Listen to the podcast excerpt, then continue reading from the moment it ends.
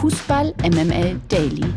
Die tägliche Dosis MML mit Mike Nöcker und Lena Kassel. Einen wunderschönen guten Morgen. Donnerstag, der 24. August. Ihr habt äh, diesen Podcast eingeschaltet. Das ist die erste richtige Entscheidung, die ihr an diesem Tag getroffen habt. Und ich freue mich auf äh, mein Sauerkraut zu eurem Kassler. Hm? Guten Morgen, Mike Nöcker. Guten Morgen, Lena Kassel. Ich habe im Nachgang gehört, du warst gestern ein bisschen irritiert, weil du mich etwas distanziert empfunden hast. Ja, das hatte ich ja auch am Ende gesagt. Ne? Ich weiß. Ja. Aber danach ist es mir nochmal zu Ohren gekommen. Wirklich? Von wem? Ja, oder, oder vielleicht ist einfach zwischen den Zeilen gelesen worden oder so. Menschen, ja. die diesen Podcast beobachtet haben, haben das Gefühl, ob wir irgendwelche Spannungen haben. Ah, haben wirklich? Nee. Ja.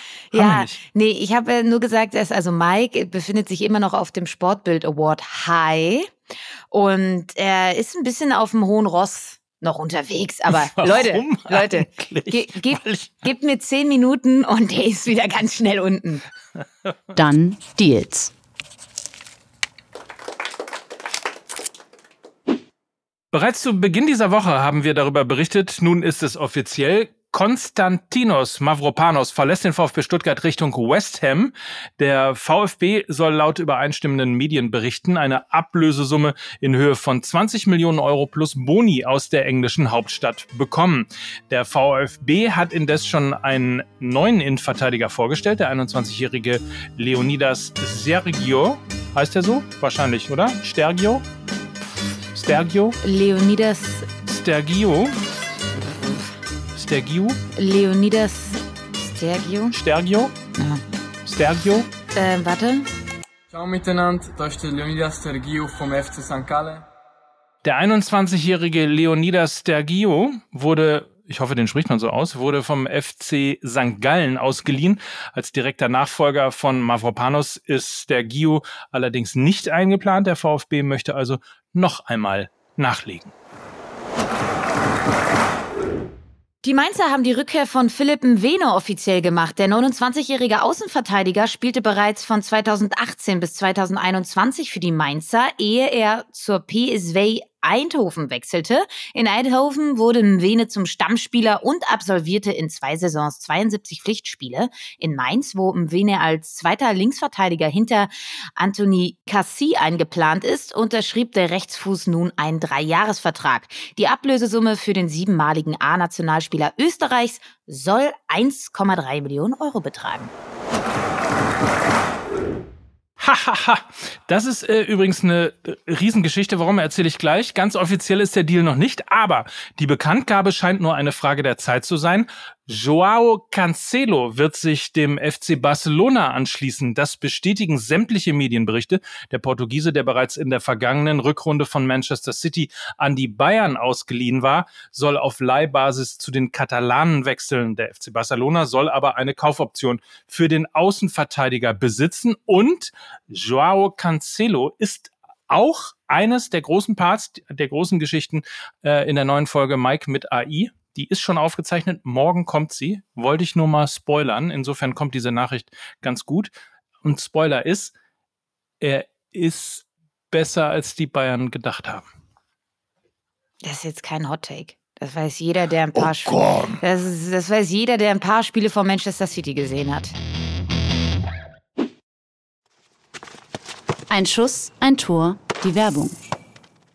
Wir begrüßen einen alten Bekannten, nämlich Jobrad. Hello again, sc.jobrad.org. Das ist eure Adresse für Nachhaltigkeit, für Mobilität, für Fahrräder, Lena, für, für einfach individuell, ich sag mal, die Mobilitätswende selber zu machen. Ja, und vielleicht ist dem einen oder anderen Jobrad auch schon mal ins Auge gesprungen, denn Jobrad ist Hauptsponsor des SC Freiburg. Also zwei Freiburger Originale sind da zusammengekommen und sind schon lange Profis in Sachen Nachhaltigkeit. Und du kannst dir bei Jobrad eben dein Traumrad als Dienstrad aussuchen und dabei äh, echtes Geld sparen. Alle Infos findest du bei deinem Arbeitgeber oder eben auf sc.jobrad.org. Org. Und ich sag mal so, du kannst dann eben dieses Jobrad aber nicht nur auf dem Weg zur Arbeit nutzen. Nein, du kannst es natürlich auch in deiner Freizeit nutzen.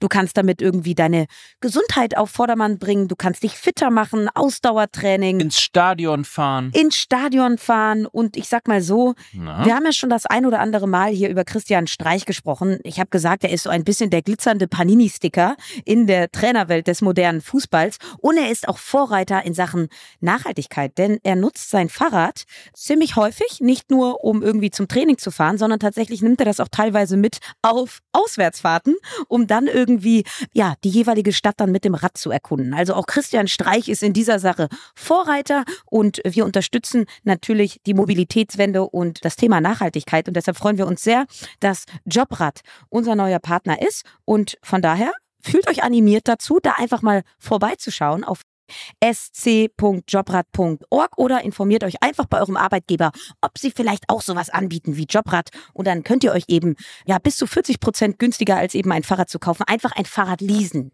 Ist doch toll. Fantastisch. Die MML Gerüchteküche. Der Transfer von Torhüter Daniel Peretz zum FC Bayern soll kurz bevorstehen. Darüber berichten unter anderem der Transferexperte Fabrizio Romano. Der 23-jährige Israeli wechselt von Maccabi Tel Aviv an die Isar und soll die Bayern eine Ablöse in Höhe von 5 Millionen Euro kosten. In München soll er bis zum Comeback von Neuer der neue Herausforderer von Sven Ulreich werden. Allerdings könnte sich der Transfer noch ein wenig ziehen. Wie Sky berichtet, soll Peretz heute Abend in der Europa Conference League Quali sein letztes Spiel für Maccabi bestreiten, ehe er sich einem Medizincheck für den Bayern-Transfer unterziehen lässt. Ist das äh, eine Lösung, die dich überrascht? Gefällt dir das? Hast du eine Meinung dazu? Insofern überraschend, weil ihn, glaube ich, niemand so wirklich auf dem Zettel hatte. Es geisterten ja die ganze Zeit die Namen David de Gea und Kepa lange herum. Äh, mit dem Daniel Peretz ist jetzt aber auch klar, dass man mittelfristig weiterhin auf Manuel Neuer setzen will. Ich bin sehr gespannt, ob diese Rechnung aufgeht. Es ist ein bisschen ein Pakt mit dem Risiko, weil das komplette Leistungsvermögen von Neuer ja überhaupt nicht abzusehen ist. Mit Daniel Peretz geht man jetzt aber zumindest kein finanzielles Risiko ein, weil es eben die eher kleinere Lösung ist. Die Ablöse liegt bei circa 5 Millionen Euro. Der 23-Jährige erhält einen Langzeitvertrag. Er soll nicht der nächste Manuel Neuer werden, sondern eben der Herausforderer von Sven Ulreich. Und ich glaube, ein 23-Jähriger hat eben auch noch Steigerungspotenzial und dann vertritt er jetzt erstmal Ulreich, rutscht dann irgendwie nach Neuers Rückkehr an dritte Stelle und ab nächster Saison ist er dann irgendwie der neue Sven Ulreich, also Kaderplatz Nummer zwei. Und ich glaube, mit diesem Strategiewechsel, also nicht die große, sondern eher die kleinere Lösung zu holen, verschwendet man jetzt kein Geld für einen anderen Ersatztorwart, der viel Geld kostet und einem nach Neuers Rückkehr eben auf der Tasche liegt. Man kann jetzt dann eben nach einer neuen Nummer eins suchen, wenn Neuers Karriereende ansteht. So denke ich mal, sind die Gedanken vom FC Bayern. Und ich glaube, dass auch Daniel Peretz jetzt keinen Stress machen wird. Und das ist, glaube ich, wichtig für den FC Bayern, dass sie da nicht auch noch eine neue Baustelle auf der Torhüterposition haben, sondern dass sie jetzt jemanden haben, der sich in Dienst der Mannschaft stellt. Das macht sowohl Sven Ulreich als auch Daniel Peretz. Und ähm, die kleine Lösung für das Tor sorgt eben für größere Ruhe beim FC Bayern, zumindest kurzfristig. Darüber wird zu reden sein. Die Sportbild hat einen Bericht veröffentlicht, in dem sie das angebliche Prämiensystem von Borussia Dortmund offengelegt haben. So soll der BVB drei unterschiedliche Arten von Bonuszahlungen an seine Spieler ausschütten.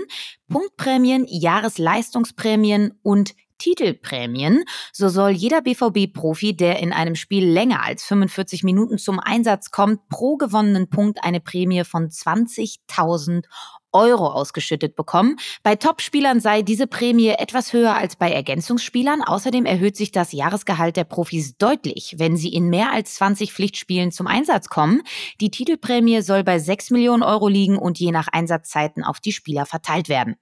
Interessant ist übrigens auch, dass der BVB laut Bild in diesem Sommer nur noch ein Transferbudget von 8,5 Millionen Euro zur Verfügung haben soll. In Anbetracht dessen, dass die Dortmunder Jude Bellingham für 100 Millionen Euro plus möglichen Bonuszahlungen Richtung Madrid verkauften, wirkt das übrig gebliebene Budget etwas gering. Dennoch, Lena, leistungsbezogene Zahlung in Form von Prämien, das ist im Fußball gang und gäbe.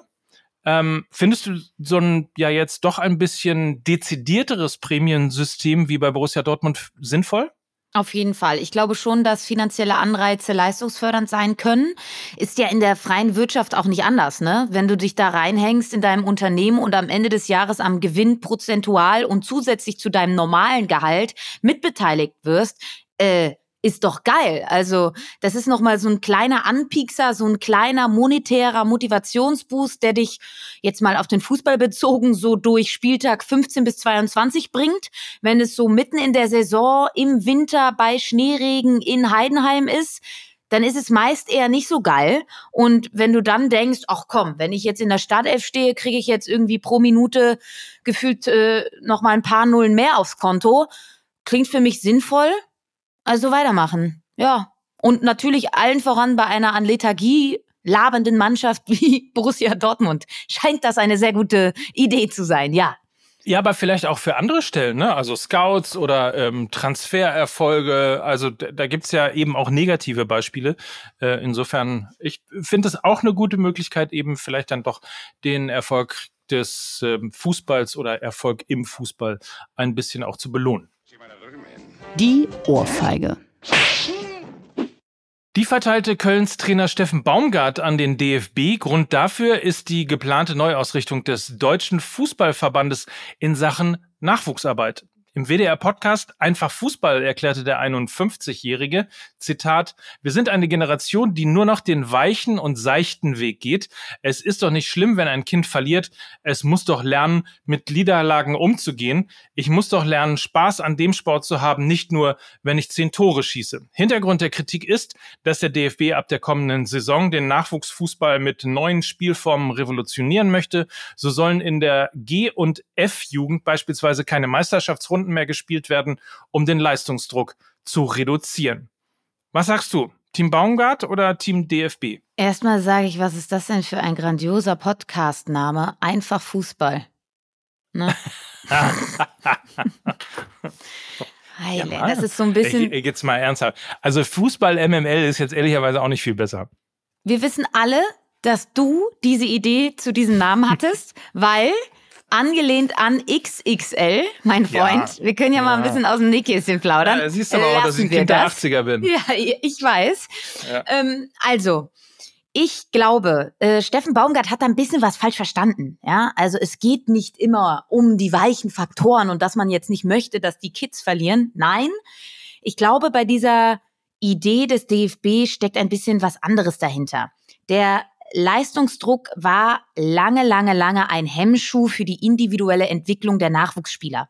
Ähm, alles wurde dem Ergebnis untergeordnet, anstatt die individuellen Stärken des Nachwuchs zu fördern. Ähm, das sehen wir dann eben auch daran, dass wir kaum noch Unterschiedsspieler haben, die mutig ins Eins gegen Eins gehen, sondern lange nur noch mannschaftstaktisch geprägte Spieler produziert haben. Ein großes, großes Problem, gerade auch, wenn wir in Richtung Nationalmannschaft blicken. Ähm, also ich halte das eher für eine Idee in die richtige Richtung des DFB, weil ich glaube, dass durch den Wegfall des Leistungsdrucks die individuelle Förderung und nicht das Ergebnis in den Fokus gerückt wird. Und ich kann mir vorstellen, dass das einige spannendere Spieler produzieren könnte, als es in den vergangenen Jahren der Fall war, wo wir mit Florian Wirtz und Leroy Sané und Jamal Musiala, der aber eigentlich in England ausgebildet wurde, sehr, sehr viele Ausnahmen hatten, die nicht die Regel waren. Und ich glaube, das steckt hinter dieser Revolution des DFB im Nachwuchsbereich. Nicht, dass sie Angst haben, dass die jungen Spieler nicht mit Niederlagen umgehen können. Das ist, glaube ich, kompletter Quatsch. Kann ich nur insofern unterstützen. Also der Nachwuchs muss auf jeden Fall revolutioniert werden. Das sieht man auch daran, insbesondere dann bezogen natürlich auch auf die Nachwuchsleistungszentren, dass äh, viele, viele Spieler ähm, durch die harte Ausbildung durch die vielen Trainings, durch die vielen Spiele in ihrer Frühphase, also in der Jugendphase, ähm, relativ schnell ihr Leistungsziel schon erreicht haben. Also teilweise gibt es schon Spieler, die haben mit äh, 19, 20, 21, 22 ihren Leistungszenit erreicht. Und ähm, also da muss extrem viel geändert werden. Und Individualisierung äh, steht, glaube ich, ganz groß auf dem Papier. Verlierer des Tages. Das ist heute Bayern-Profi Jamal Musiala. Wir hatten ihn ja gerade auch schon. Ähm, der 20-jährige Nationalspieler zog sich nämlich im gestrigen Bayern-Training einen Muskelfaserriss zu. Damit werden die Münchner zumindest in den beiden kommenden Ligaspielen gegen Augsburg und Gladbach auf den Offensivspieler verzichten müssen. Auch ein Einsatz bei der darauffolgenden Länderspielpause scheint fraglich. Die deutsche Nationalmannschaft trifft ja am 9. September auf Japan, ehe sie am 12. September in Dortmund gegen die französische Nationalmannschaft spielt. Das abseitige Thema. Abwehrspieler Marquinhos bleibt Kapitän vom französischen Meister Paris Saint-Germain. Der Brasilianer wurde bei einer geheimen Abstimmung seiner Teamkollegen in seinem Amt bestätigt. Damit wird Superstar Kylian Mbappé die Parisien. Hm. Nennt man das so? Nee. Sind Parisienne nicht was anderes? Sind Parisienne nicht Kondome? Ist das, oder das sind Pariser. Das sind Lümmeltüten. ich hoffe, äh, dass Puma keine, keine Pariser macht, sonst äh, war es nicht gut. Ja? Sind, sind Pariser auch Kondome? Ja. Das du. Das ist ein komplett äh, unbeflecktes Feld bei mir. Deshalb. Wenn ich dir mal welche mitbringen soll, sag Bescheid. Ich wollte jedenfalls sagen, damit wird Superstar Kilian Mbappé die Pariser auch in dieser Saison nicht als Kapitän auf den Platz führen dürfen. Laut RMC Sport soll Mbappé bei der Abstimmung nur auf Rang 4 hinter Pereira und Kim Pembe gelandet sein. Ja, ich dachte, der ist jetzt weg. Sollte der nicht weg? Siehst du, ich verfolge das nicht, weil es mich so langweilt, aber war das nicht so, dass er weg soll?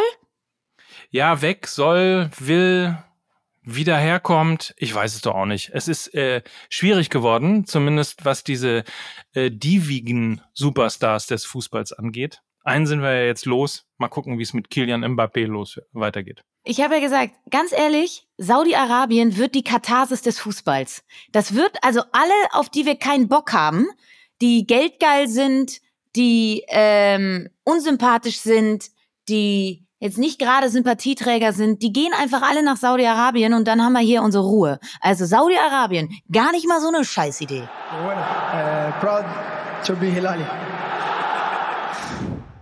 Schön war's mit dir. Ja, hat Spaß gemacht. Ja, hast voll. dich, hast, äh, ich habe dich ein bisschen weich geknetet. Ich werde das die Woche weiterhin tun. Und ich freue mich drauf. Sehr Morgen gut. hören wir uns schon wieder. Ja. Dann gibt es eine neue Folge. Dann bereiten wir euch auf das äh, Wochenende vor, auf den zweiten Spieltag der Fußball-Bundesliga. Und in diesem Sinne, habt's schön und bis morgen. Feinen Tag. Was? Das waren Lena Kassel, a.k.a. Kassler. Muss ich jetzt wirklich Sauerkraut sagen? Bitte. Nicht, ne? Doch, komm. Komm. Och komm, wirklich. Jetzt. Okay, und Mike Nöcker, aka fucking Sauerkraut für Fußball MML. Tschüss. Tschüss. Wieso werden die die Kataris des Fußballs? Ka oh Gott. oh. Dieser Podcast wird produziert von Podstars bei OMR.